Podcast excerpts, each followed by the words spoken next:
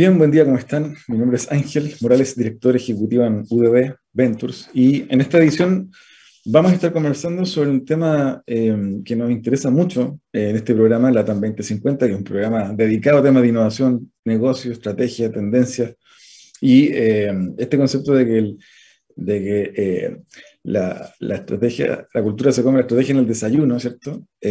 muy común, y, ocurre, efectivamente se da así. Eh, muchas veces los programas de posgrado y pregrado también, no se, obviamente, habla mucho de esto, no se, no se aproxima mucho porque esto ocurre en el día a día, en la operación propia de los negocios, de los directorios, ¿cierto? Y eh, de ello vamos a estar conversando hoy día con nuestro invitado, que es Gonzalo Jiménez, eh, a quien ya conozco hace un tiempo, muy, muy conocedor del mundo de la estrategia en eh, los negocios. Él es eh, gerente de eh, Proteus Management, ¿cierto? Nos va a estar acompañando el día de hoy conversando un poquito sobre gobernanza, sobre estrategia, sobre cómo también realizar esas conversaciones, sostener esas conversaciones de alto nivel que nos permitan elevar la mirada. Al regreso a esta pausa musical, volvemos con Gonzalo Jiménez. Descubre las alternativas que ofrece el mundo digital para tu desarrollo profesional. Marketing digital, análisis de datos, ciberseguridad, cloud computing y mucho más. Todos los miércoles a las 17 horas, junto a Catalina Becio y sus invitados, solo por divoxradio.com.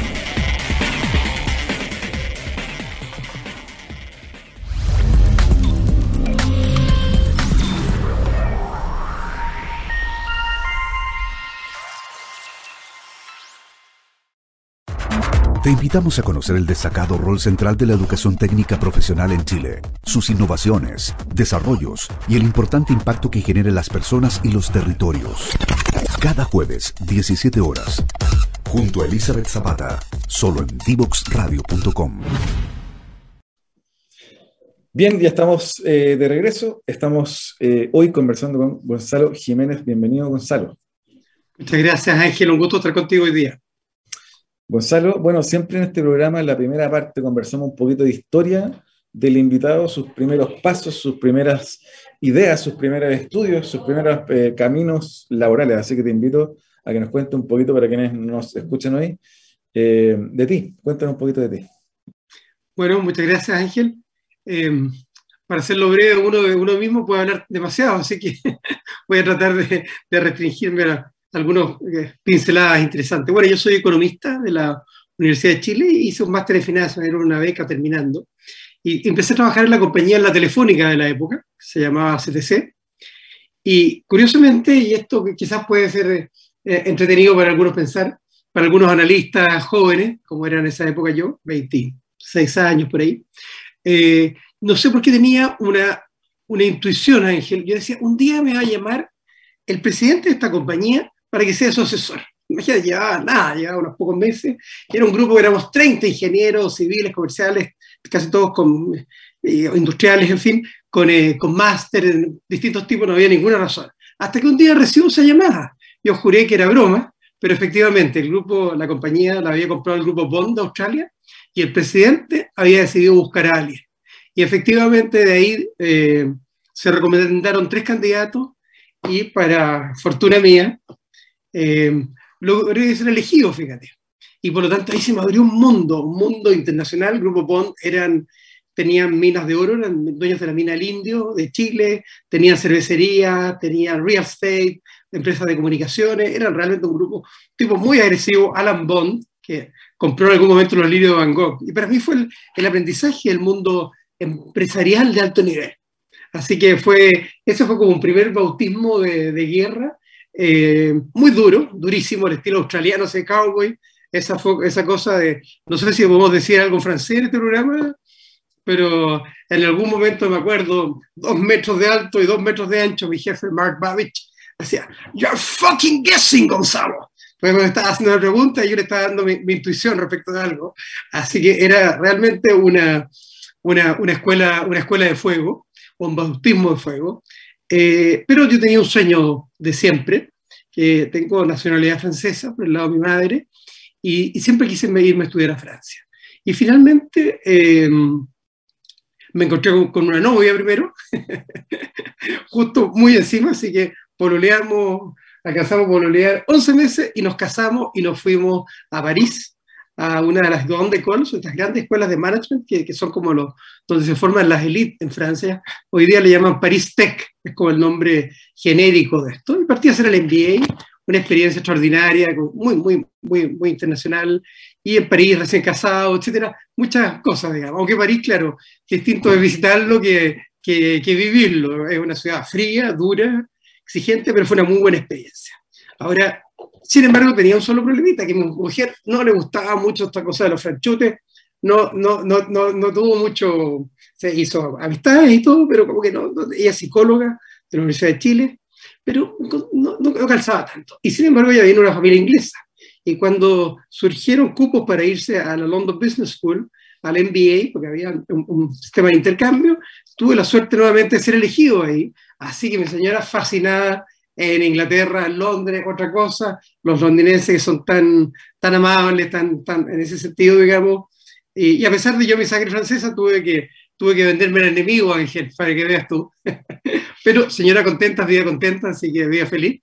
Así que fue un, fue un tiempo muy bueno de estudiar ahí, de trabajar como consultor, y ahí como que descubrí ese dicho de ser consultor. Y por lo tanto, cuando ya me, en algún momento me agarraron de la oreja para decirme, nos volvemos a Chile, eh, bueno, dije yo ya, ok, hablamos, pero quiero volver a consultoría. El problema era que no había ninguna de las consultoras internacionales, las grandes, etcétera, no existían. Lo más cercano era McKinsey, estuve a punto muy cerca de, de, de, de, ese proceso de McKinsey, pero era en Buenos Aires, entonces ya no era en Chile, en Chile no había nada. Así que nada, volví y terminé trabajando en el Mercurio, en, como en el holding de Mercurio. Me tocó vender la empresa de cable que tenía.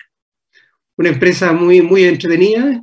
Se habían invertido eh, del orden de 10 millones de dólares, se pensaba sacar, sacar eh, del orden de 12 millones de dólares.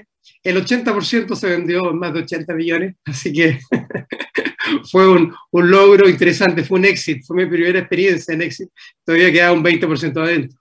Pero claramente ahí yo tuve un insight, y eso creo que puede ser interesante para los emprendedores que nos escuchan. Este insight que tuve en algún momento Mercurio es una empresa muy interesante, pero muy especial, muy política, muy es mercurial lo que ocurre adentro y así se lo dicen internamente. Y, y, pero es una, escuela para entender el mundo de la gobernanza, de las empresas familiares, etc. Y en un momento tuve un insight que fue, oye, realmente las personas lo único que quieren es dar lo mejor de sí. Y sin embargo, muchas veces las organizaciones, y no me refiero en particular al Mercurio, quede claro, pero, pero las organizaciones terminan poniéndole tapones encima. Entonces, el talento, la creatividad, las ganas terminan siendo bloqueadas. Entonces, lo que hay que crear es una empresa al revés, en que todas las bases estén debajo y las personas afloren ese talento. Y en los 27 años que tiene mi empresa Proteus, que la formé el año 95, al primer día del año 95, eh, he tratado de, ser, eh, de honrar esa promesa que me hice. Y así me lo han dicho varios que los que han trabajado conmigo, y espero que siga siendo cierto, pero obviamente yo soy el que propone y otros son los que, los que disponen. Gonzalo, es muy, muy interesante ese primer recorrido y, quería llevarte también a, dado que te tocó estar, vivir en, en París y en Londres, eh, cuéntanos un poquito cómo eh, ves tú que ha ido cambiando eh, la lógica cultural en Chile respecto de de la distancia que nos separa de este tipo de, de, de estas ciudades que son ultra desarrolladas, eh, la francesa, la inglesa. Eh, ¿cómo, ¿Cómo nos ves comparativamente desde el ámbito cultural, los chilenos, con esas dos sociedades que te tocó? Qué, qué interesante tu pregunta, me encanta. Estamos en un terreno más, más filosófico que los dos nos gusta, ¿no? Eh, efectivamente, yo diría que en esa época la diferencia era muy grande. Eh, mi mujer, que es mucho más perceptiva que yo eh, y sensible, lo comentábamos internamente, yo creo que nos tocó, nos, nos, tuvimos tres años casi fuera, ah, estuvimos en la India recorriendo dos meses antes de venirnos, así que eso puede, puede haber tenido algún, algún ingrediente importante. Eh, pero eh, yo diría que, que, que, la brecha era muy grande, nos, tocó, nos, nos, nos costó del orden de, no sé, casi dos años acostumbrarnos de vuelta. Un poco a esta, a esta filosofía, forma de vivir muy distinta, y de alguna manera estábamos muy aislados, nosotros nos sentíamos globalizados. Yo cuando parto el año 90, por ejemplo, lo viejo a esta altura, que parto allá, juraba que estábamos absolutamente globalizados, ahí nos di cuenta la brecha. y obviamente es otra cosa hoy en día, veo a mis hijos mucho más, sobrinos, mucho más conectados con, con, eso, con esos mundos y con todo pasando mucho más cercano, a pesar de que no dejamos de, de sorprendernos, no dejan de sorprenderse ellos mismos cuando, cuando viajan.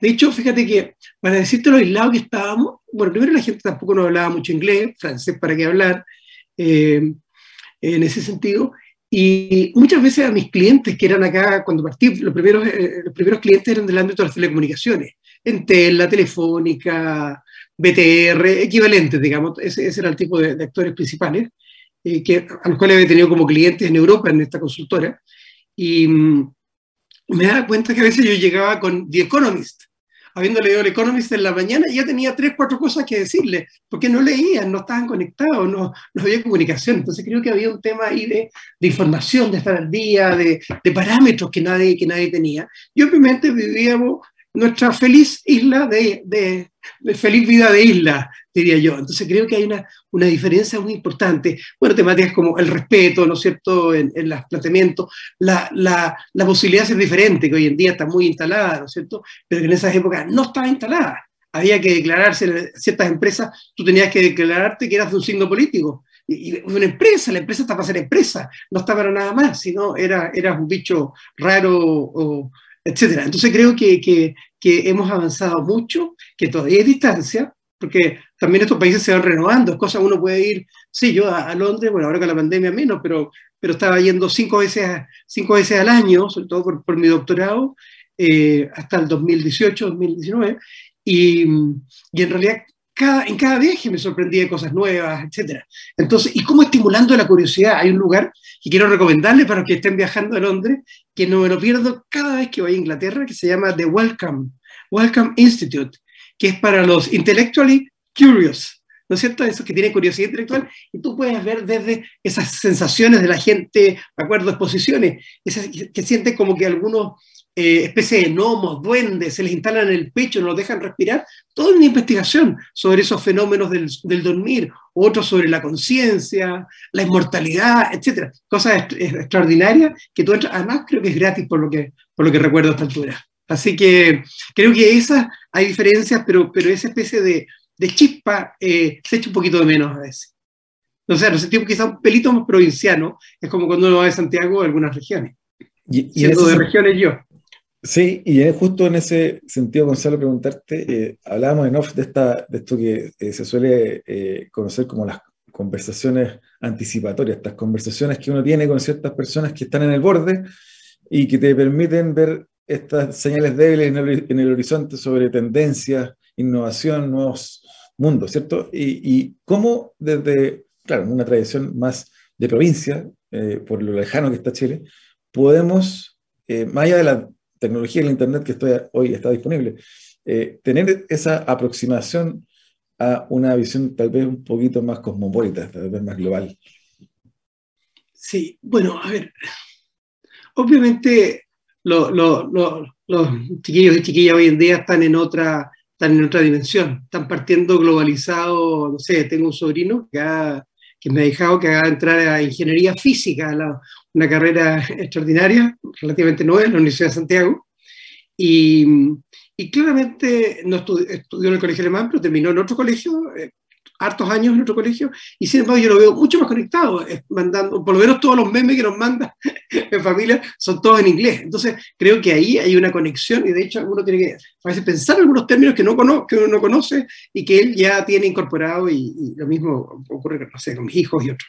Entonces, creo que está habiendo una fluidez, un ida y vuelta mucho más rápido que antes. Obviamente, con, además con la pandemia, se nos aplanó el mundo. Estamos a un clic de distancia a cualquier parte. Entonces, yo por decirte algo, he estado haciendo talleres en estos últimos dos años y medio en Pakistán, en India, en Arabia Saudita, en, eh, bueno, en toda Latinoamérica, o sea, en varios países de Latinoamérica, en Europa, Estados Unidos, en fin, y, y, obviamente no nos damos ni cuenta de dónde estamos. Entonces creo que eso hace que, que, la simultaneidad se nos haya instalado.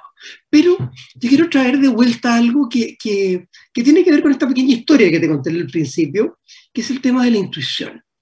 Yo creo que una cosa es lo, lo, anticipatorio y la intuición tiene algo, está probado que la intuición es de alguna forma experiencia, conocimiento. O sea, yo no tenía cómo imaginarme de verdad, ¿no es cierto?, que ningún antecedente racional, palabra a la que le tengo, yo hago clase en ingeniería a la católica, y, pero le tengo una tremenda desconfianza a la, a la palabra racionalidad.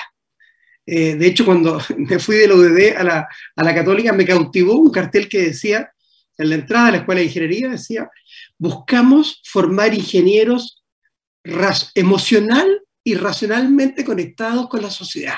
Me enamoró ese término y que, que atesoro, dije yo, pero qué bien, ese, ese realmente, incluso el detalle de poner emocional antes de racional. Entonces, creo que la intuición se conecta, se conecta con eso. Y em, te puedo contar, no sé, un par de experiencias más en el fondo.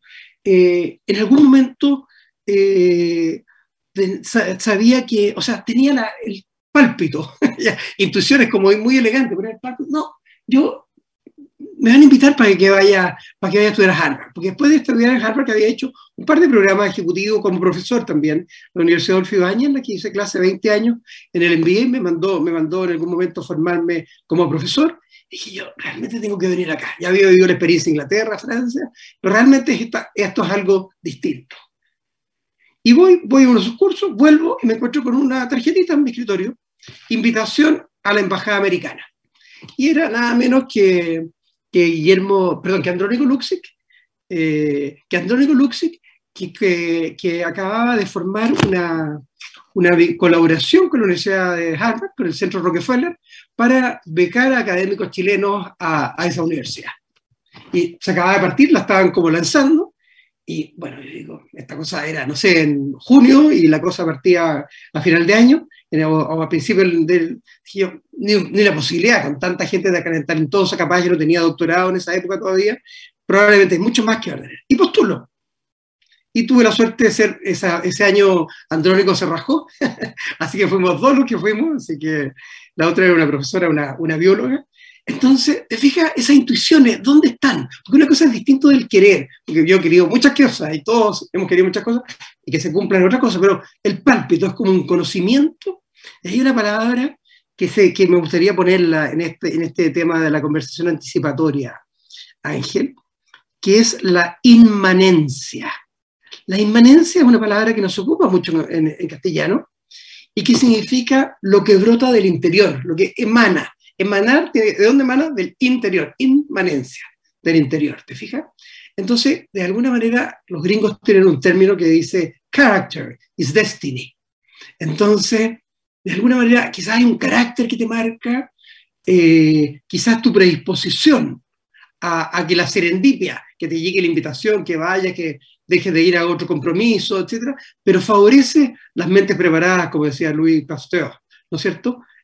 Cuando se acercaban a investigaciones. Entonces, de alguna manera hay como un sello, una naturaleza. Entonces, como conectarse a los emprendedores que nos escuchan con el quién soy yo, eh, cuáles son mis sueños, pero los sueños pueden ser dominados por el ego. Nuestro ego es mucho más habiloso que nosotros, es mucho más rápido.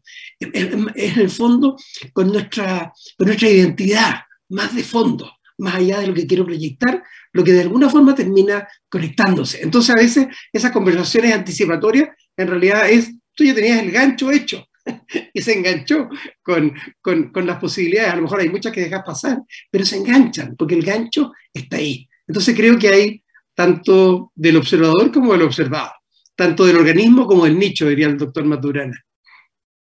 Gonzalo, te quiero invitar a una breve eh, pausa musical. Al regreso quiero que sigamos conversando este tema que a mí me parece apasionante y además vamos a estar hablando de estrategia y eh, de futuro también. Así que eh, vamos a una breve pausa y seguimos conversando con Gonzalo Jiménez. No te quedes fuera. Conversaciones de futuro para Latinoamérica. Latinoamérica. Cada martes y jueves a las 9 de la mañana en LATAM 2050 con Ángel Morales. Somos divoxradio.com.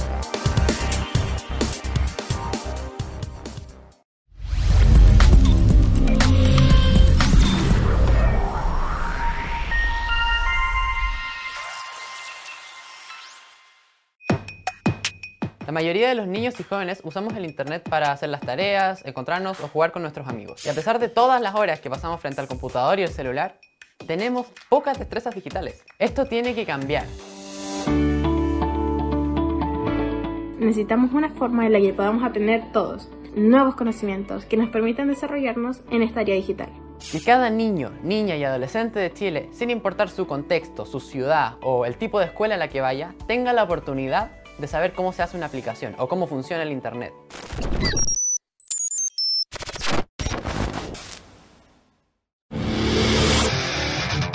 Si quieres descubrir el valor de las ciencias de la computación en el desarrollo de los niños y jóvenes, no te puedes perder. Día Cero. Día Cero. Todos los jueves a las 18 horas, junto a Belén Bernstein y sus invitados. Día Cero.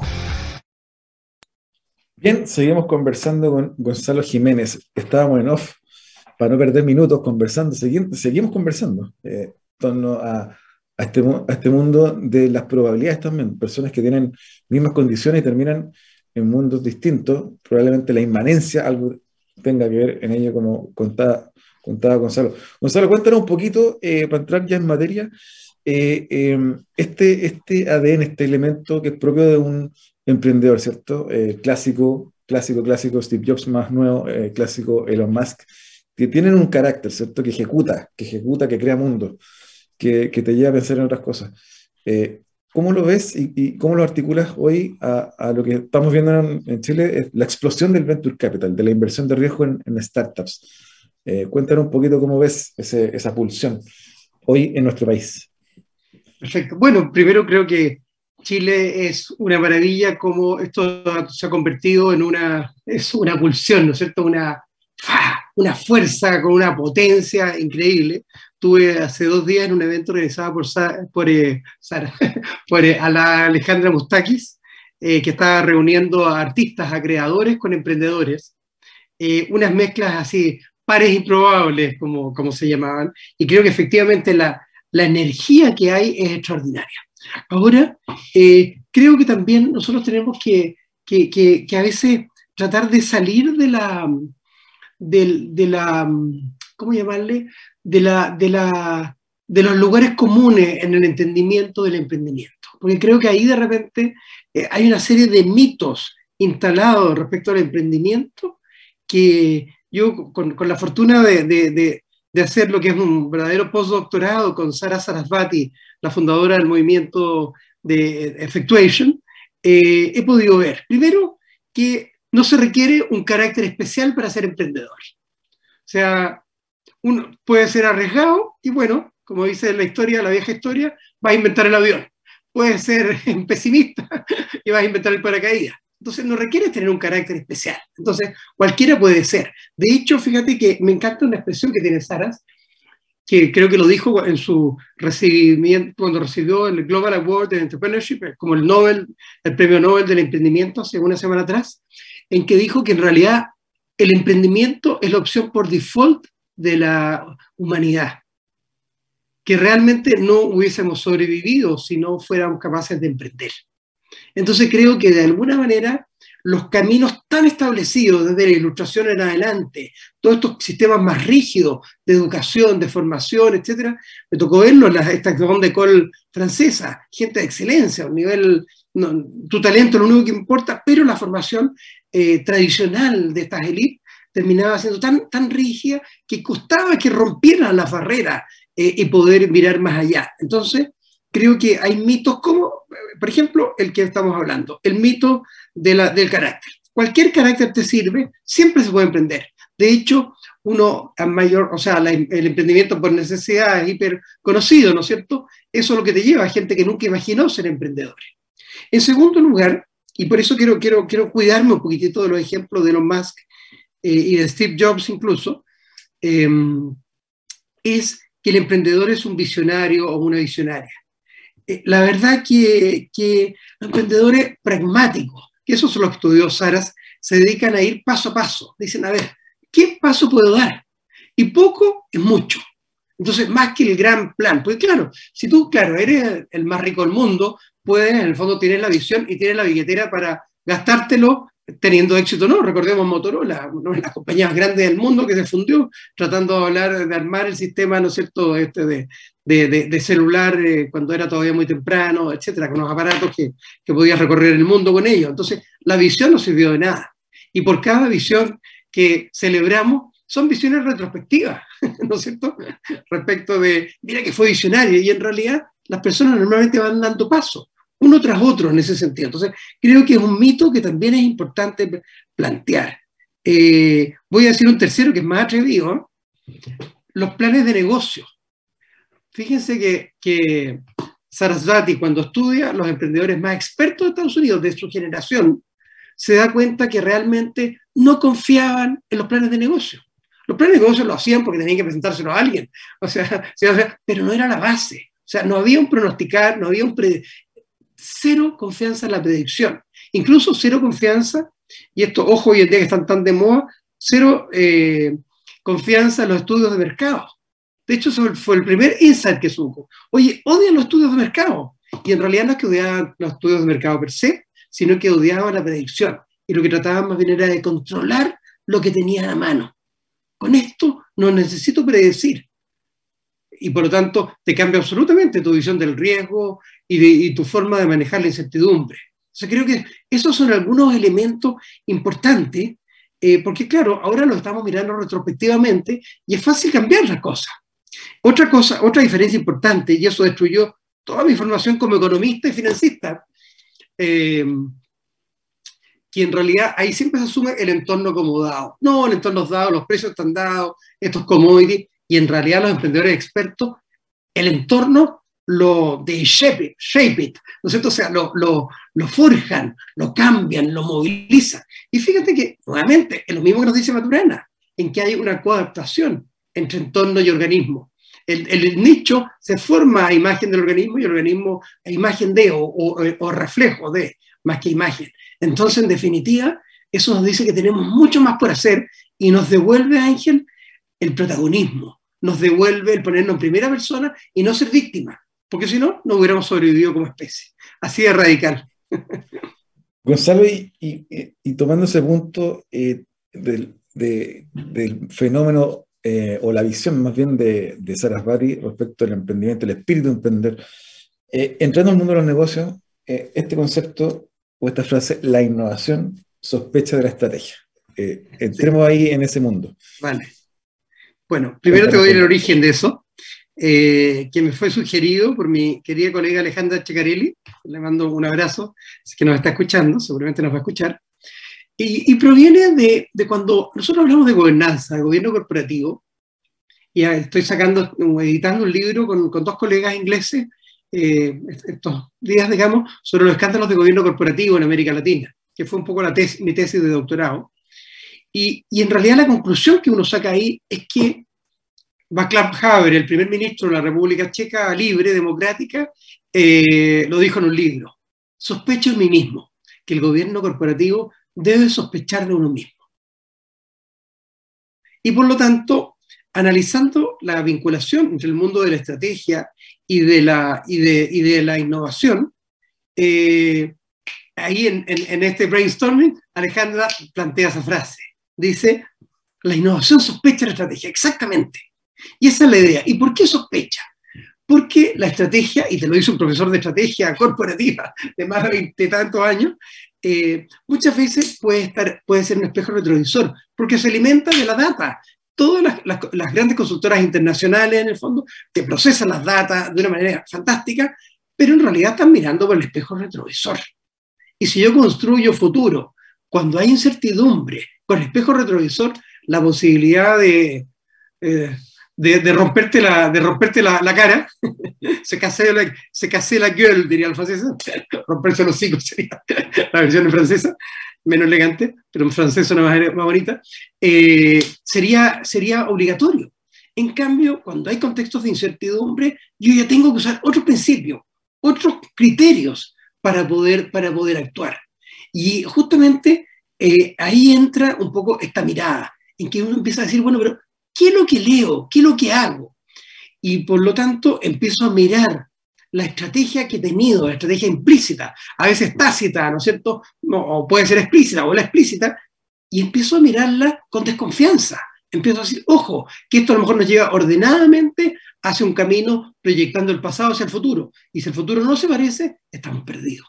Entonces se requiere esa chispa, esa renovación, ese refresh, ¿no es cierto? eh, permanente y por lo tanto la estrategia hoy en día tiene que incorporar el concepto de innovación. Es más, ¿por qué eso? Porque ya no hay sectores en los cuales no te defiendas, en que, claro, piensa en los notarios, tomemos los notarios, que están haciendo un lobby, pero descarado, vergonzoso, etc. Mi abuelo fue notario Castro hace miles de años atrás, eh, así que conozco un poco ese mundo, eh, y en Iquique también, y, y claramente hoy en día ese es un sector que están haciendo un lobby para tratar de bloquear, pero en realidad no se dan cuenta de que el sector está siendo barrido y que la pura defensa política con, con, con, con, compras de protecciones, digamos, con más o menor elegancia, pero que apuntan en esa dirección, en la práctica no va a lograr detener con un dedo el dique. No puedes tapar el sol con un dedo. ¿No es cierto? Entonces, en definitiva, eso está ocurriendo, si ocurre en esa industria, la industria más conservadora, por definición, eh, quiero que ocurra en todo el resto. Por eso es que en el fondo yo invito, y de hecho tiene que ver con mi trabajo, mi, mi práctica profesional, a ponerle una dosis muy fuerte de otros principios a su estrategia. Y lo curioso y lo triste, Ángel, es que los principios de estrategia habitualmente eh, que se incorporan eh, están construidos sobre principios que son, van en contra de la posibilidad de aprovechar la incertidumbre. Entonces seguimos actuando como si hubiese certeza cuando ya no la hay. Gonzalo, eh, en ese sentido, preguntarte eh, ya una mirada más de futuro, eh, ¿qué elementos, qué componentes tú crees que son necesarios en, este, en esta etapa justamente que estamos viendo de incerteza o de cambios político, económico en Chile y en el mundo? Pero para el caso chileno, ¿qué elementos considerar para poder construir una sociedad más innovadora, más global, con una visión más de futuro? Perfecto. bueno, como parte de, de, estas cosas, en algún momento para los profesores, para veintitantos profesores que forman parte de la Convención Constituyente, hicimos un, taller con, con Sara Sarasvati eh, en, el año, este año en realidad, este año, o, o el del año pasado, ya, no me acuerdo, pero muy, muy, en los inicios, digamos, estaban todavía formándose, tratando de mostrarle que ellos estaban tratando de convertirse en emprendedores institucionales. Hubo muy buena recepción ahí, del resto no, no, no me puedo pronunciar, ni me voy a pronunciar, eh, pero eh, creo que efectivamente el ponernos, cambiar nuestros parámetros, cambiar nuestra forma de funcionar, implica usar principios distintos. Y lo primero, y te voy a decir cinco principios en ese sentido, lo primero es decir, tengo que partir por lo que soy, por lo que tengo no tengo que partir por un objetivo escrito en piedra. Los objetivos deja que aparezcan. O sea, un poco lo mismo el concepto de pivotear, lo mismo que los objetivos, deja que sean, los objetivos tienen que ser emergentes, tal como la inmanencia, parte por tu identidad. ¿Quién eres tú? ¿Qué conocimientos tienes? ¿De qué sabes? ¿Y qué redes tienes? Entonces creo que en eso, como chilenos, ¿no es cierto? Tenemos una historia con dolores, con, con, con éxitos, con fracasos, con, con de todo, ¿no es cierto? Tenemos una cultura, una lengua, etcétera, o varias lenguas, en realidad. Eh, entonces, son elementos que tenemos. Sobre eso, ¿qué podemos construir? Entonces, en, en, ese sentido, en un mundo más globalizado, tenemos que ser más nosotros mismos. Es paradojal, ¿no es cierto? De hecho, eh, ese es como el título que le voy a, como el subtítulo que quiero darle a mi, mi curso de, que doy en ingeniería este segundo semestre en la Universidad Católica, eh, justamente el, el, management paradojal o la gestión paradojal o las organizaciones paradojales. Entonces, partir de lo que tengo más de lo que quiero y descubrir en el camino lo que quiero. Eso es un, primer principio.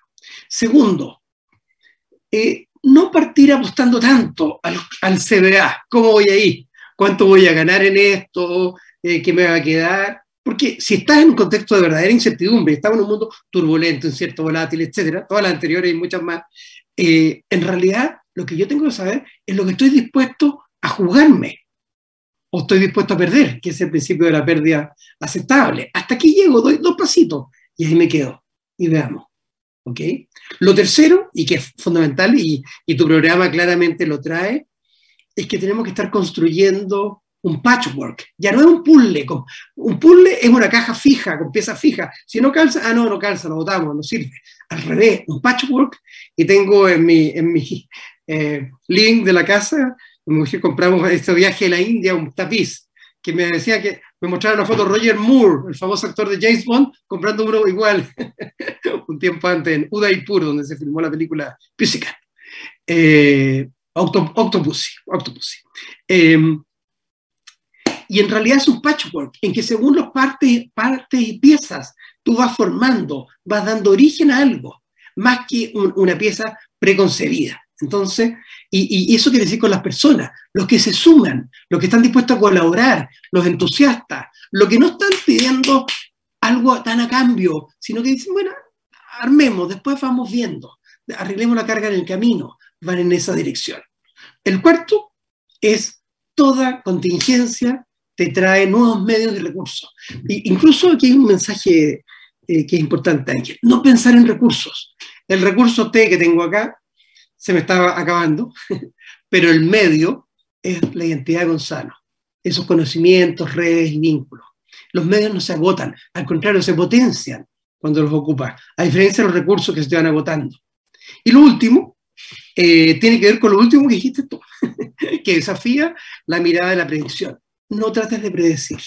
Cuando hay incertidumbre, las predicciones son espurias, engañosas, autoengaño o engaño terceros trata de controlar. Ahora, controlar no quiere decir ser el fondo controlador de almas y personas, convertirte en un personaje manipulador, muñequero y, no, no es eso control. Control son qué elementos de lo que hago yo puedo controlar para cuidar mi negocio, mi emprendimiento, mi proyecto.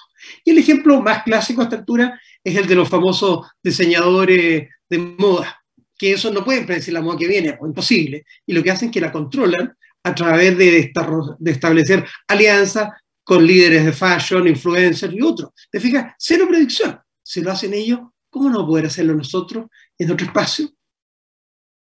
Te doy un pequeñísimo ejemplo. Estoy trabajando con una compañía, el sector, un grupo familiar global, en realidad, japonés. Trabajamos ahí con 12, 13 horas de diferencia, así que es un desafío, pero muy interesante. Y ahí uno observa qué es lo que hacen los grandes eh, los, grandes, digamos, actores del mundo automotriz, con esas pirámides o keiretsus, como le llaman en Japón, en realidad la compañía para poder tener estabilidad, para poder ofrecer el empleo de por día, que ya no es tanto como era antes, pero, pero todavía sigue bastante, es que hacen que se ajusten sus eh, proveedores y todos los de su cadena. Entonces ellos son los que sufren los embates, pero mantienen la compañía. Entonces están controlando no, no es siempre de la mejor manera, quizás, ¿no es cierto? Pero están controlando en vez de intentar predecir la próxima crisis que viene. Entonces creo, eh, como economista renegado que me he convertido a esta altura por, esto, por estos cambios, eh, que, que, efectivamente estos principios, partir por lo que tengo, irme por la pérdida aceptable, construir mi mosaico aliado, el poder, eh, el poder hacer limonada con los limones que me tira la vida, ¿no es cierto? y controlar en vez de predecir son tremendas claves. Y fíjate que todo esto lo anticipó Schumpeter, el economista probablemente más grande de la historia y que fue el que introdujo en, el mundo moderno, en 1920, el concepto del emprendedor y la innovación creativa. Gonzalo, te quiero pedir para ir ya cerrando nuestra conversación, que se nos fue pasando muy rápido el tiempo, que nos recomiendes uno o algún par de libros. Perfecto. Bueno, aunque no, estaba, no venía preparado, para ser coherente me gustaría recomendar este libro, que es la versión práctica entretenida académica. De hecho, estamos trabajando hoy en día en la tercera edición, así que pueden comprar esta o esperar eh, a salir ya 2023, digamos, estamos todavía trabajando en renovarla, y que da toda una visión eh, con ejemplos, con figuras, muy aplicada, eh, de reflexión de aplicación y con puros casos reales de aplicación de conceptos de emprendimiento. Es Sara Sarasvati, eh, mi profesora, no está en español. En ese sentido, para los que hablan francés, el libro más vendido es la versión francesa, Bienvenue a una incertitude, en Francia, de Philippe Silverson, también uno de los seguidores de, de Sara Sarasvati, Bienvenida a la incertidumbre. Yo diría, esos, esos libros eh, recomendaría yo por, por ahora porque el resto serían novelas, estoy tratando de escribir una novela, así que mi mente está muy capturada, así que ahí te recomendaría Conversación en la Catedral de Vargas Llosa o Moby Dick, etc. Otras historias. Buenísimo. Gonzalo, te quiero agradecer el tiempo y la conversación, muy, muy interesante, muy, eh, muy potente. Estas conversaciones, como hablábamos, ¿no? Eh, inspiradas también en, en, la visión más humana, ¿cierto? Más humana que técnica. Así que te agradezco el tiempo, espero tenerte en un futuro cercano nuevamente acá y te mando un abrazo. Cuando quieras, un gran abrazo también para los oyentes. Nos vemos. Gracias, pues vamos a una breve pausa y estamos al cierre de LATAM 2050. Te invitamos a conocer el destacado rol central de la educación técnica profesional en Chile, sus innovaciones, desarrollos y el importante impacto que genera en las personas y los territorios. Cada jueves, 17 horas, junto a Elizabeth Zapata, solo en divoxradio.com.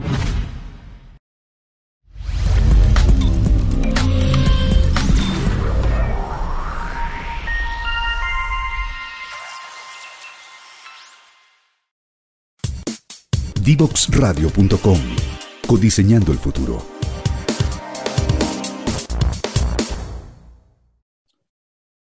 Bien, eh, estuvimos conversando el día de hoy con Gonzalo Jiménez eh, de Proteus, una consultora dedicada a temas de estrategia, entre otros, gobernanza también, empresas familiares, etc. Eh, una visión respecto de la innovación como elemento central en las estrategias de la empresa o cómo lograr que eso ocurra, porque finalmente hoy aún eh, estamos en proceso de que eso termine de pasar en muchas empresas, sobre todo las históricas, las corporativas, ¿cierto?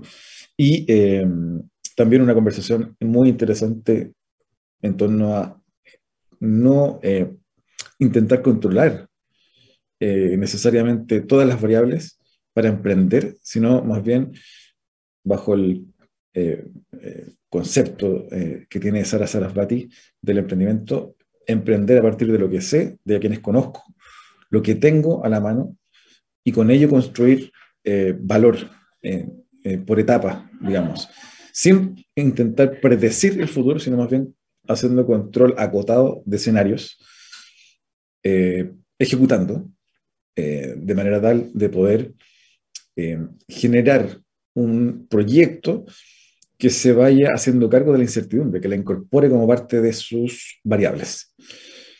Y eh, este, concepto, este concepto que, conversamos también en, varias oportunidades en este programa de, de, las conversaciones anticipatorias, de, de cómo eh, estas conversaciones que uno tiene con personas que están en el borde, generando conocimiento, generando nuevas ideas, nuevos negocios, eh, nuevo arte, etcétera, también nos permiten empujar la frontera de, la, de posibilidades de producción también como país. Espero que hayan disfrutado la edición del día de hoy, LATAM 2050. Les recomiendo, como siempre, ir a nuestras redes sociales de Divox Radio, LinkedIn, Twitter, Facebook, etc. Por cierto, www.divoxradio.com para revisar las ediciones anteriores de este su programa LATAM 2050. Un abrazo, será hasta pronto. Chao, chao.